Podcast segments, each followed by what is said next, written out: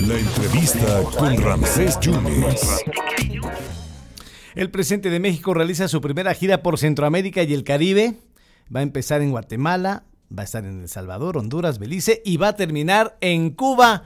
Y le agradezco muchísimo al gran periodista Rubén, Rubén Cortés, periodista de guerra, ha vecindado ya en nuestro país desde hace unos 25, 26 años.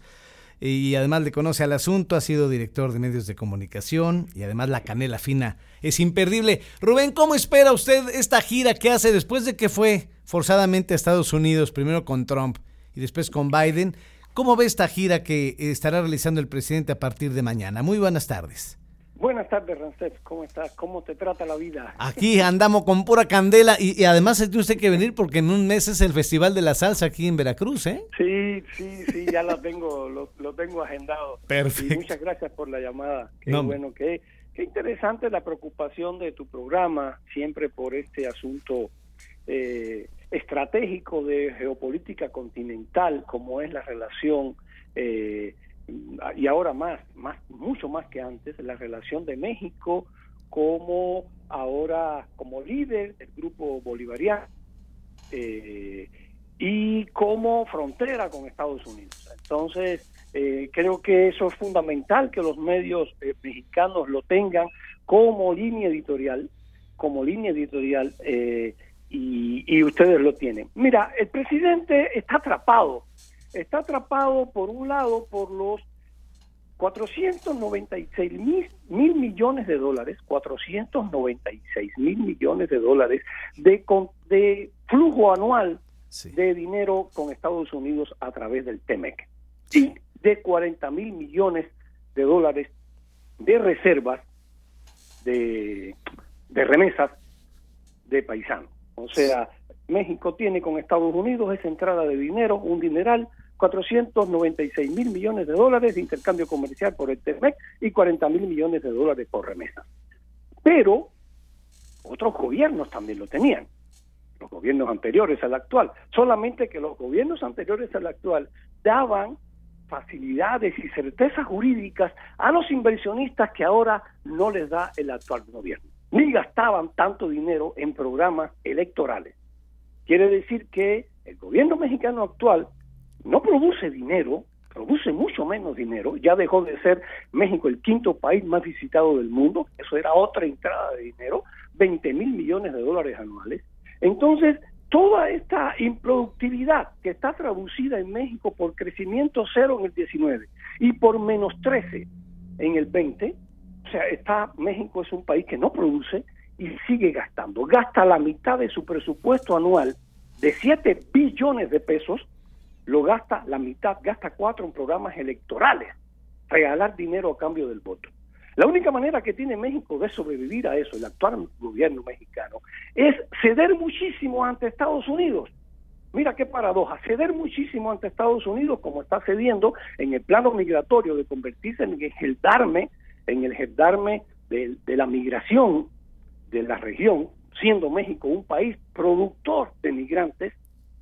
Entonces, y por el otro lado, de subordinación al bloque bolivariano en el aspecto ideológico y no juguemos con las palabras de apoyo de diferentes maneras que ha tenido el grupo actual en el poder en México en los últimos 20 años. Ha tenido apoyos grandísimos eh, eh, de todo tipo del grupo bolivariano dirigido en La Habana y teniendo a Chávez durante estos últimos 20 años, teniéndolo en coincidencia con el auge del grupo político que gobierna hoy en México, en coincidencia con eso, y Venezuela, México, Nicaragua, Cuba forman hoy un eje ideológico en la región, un eje ideológico que está ganando elecciones en la región. Posiblemente ahora se agregue, ya se agregó Honduras y posiblemente se agregue Colombia a este eje.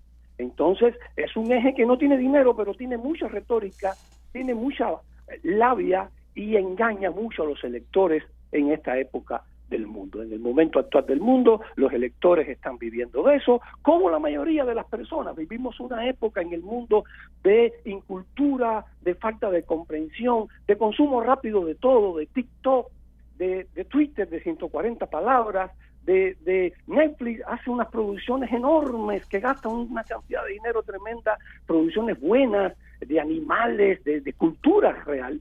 Y en cambio lo que más se ve en Netflix son comedias y comedias antiguas, Friends, eh, esta del Big Bang, eh, no me acuerdo ahora el nombre, no la has visto mucho. pero hasta Betty la Fea, hasta Betty la Fea se ve más. Sí, está volviendo, es una época en que va, va a pasar, todo pasa y todo, o sea, todo pasa en el mundo, todo fluye, como decían los, los griegos antiguos, y nos tocó en este momento, lo vamos a vivir, yo creo que un rato, y entonces, eh, fíjate, está cambiando y está obteniendo México con Estados Unidos eh, esta retórica. Ahora se va a ver en, en, Cuba, el presidente acaba de aceptar ayer de nuevo seguir siendo el policía migratorio de los Estados Unidos, lo volvió a decir Ebrard ayer, no vengan a México, no vamos a dejar pasar a nadie por México, es lo mismo que reveló Trump hace dos domingos, o sea, están poniéndole soldados en la frontera para que a cambio, con Trump era hacerse de la vista gorda para que México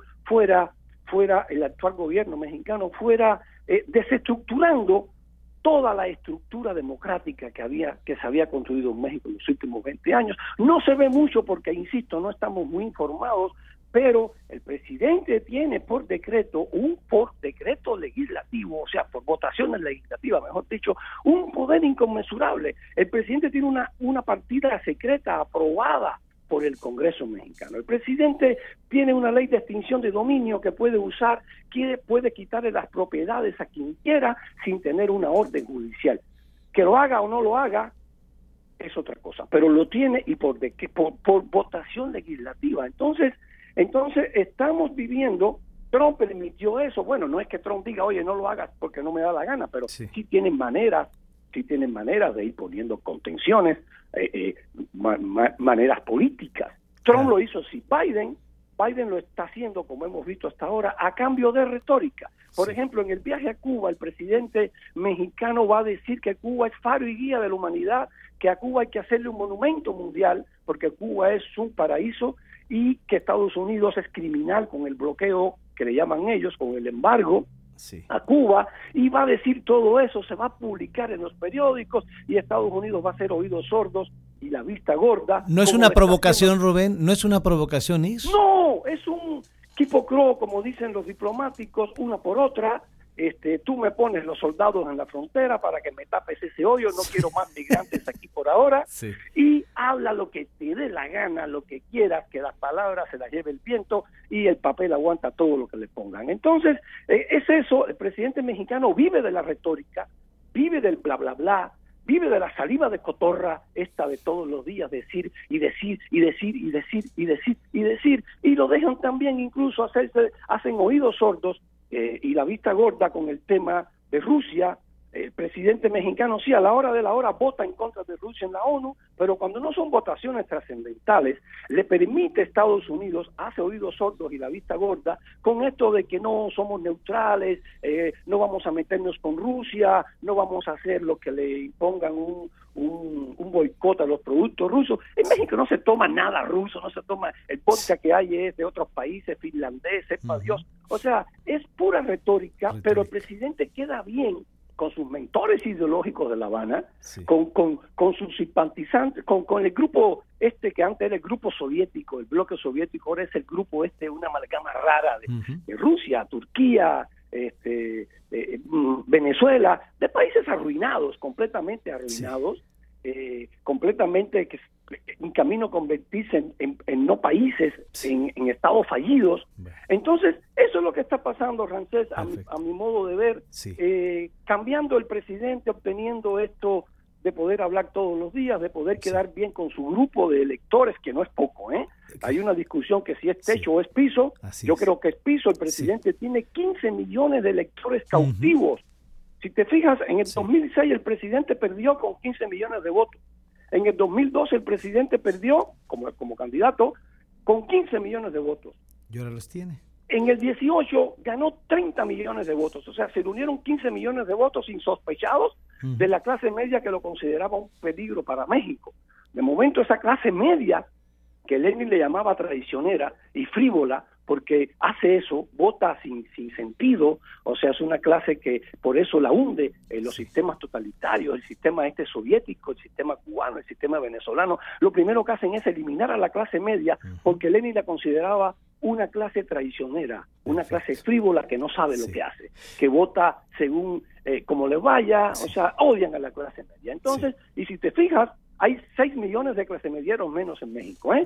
Poco a poco, poco a poco ahí va el asunto. El ah. presidente en las intermedias pasadas tuvo 16 millones de votos y ahora en la revocación de mandato tuvo 15 millones de votos. O sea, el presidente tiene 15 millones de electores cautivos que no lo tiene nadie en México hace 20 años, no lo tiene nadie y él tiene que contentarlos. ¿Con qué los contenta? Con estas eh, con este, este, este dinero este a través de esta de este dinero que regala de compra de votos que sale de Estados Unidos sale del TEMEC y sale de las remesas eso mantiene la paz social en México y mantiene el gobierno del presidente y a eso tiene que el presidente contestarlos y decirle que Cuba es faro y guía y que no y que no y que es neutral que es poderoso que no se mete con Rusia porque ahí no lo presiona a nadie. Claro que lo presionan claro que lo presionan y le están y le están pidiendo que ponga frontera eh, soldados en la frontera, tiene ya 28 millones, 28 mil soldados por un lado, tiene no sé cuántos por el otro. Eso es lo que está sucediendo. Pues don Rubén, como siempre, muchísimas gracias por estas reflexiones, que no sean las últimas, aquí tiene mucho auditorio, ¿eh? Por permitirme hablar tanto, que mira que yo hablo casi como siempre sustancioso. Eh, ya sabe que aquí somos hermanos. Gracias Rubén, cuídese mucho. Gracias, te quiero mucho. gracias. El gran Rubén Cortés, autor del libro Los Nómadas de la Noche y de Candela Fina hablando de la gira del presidente por Centroamérica.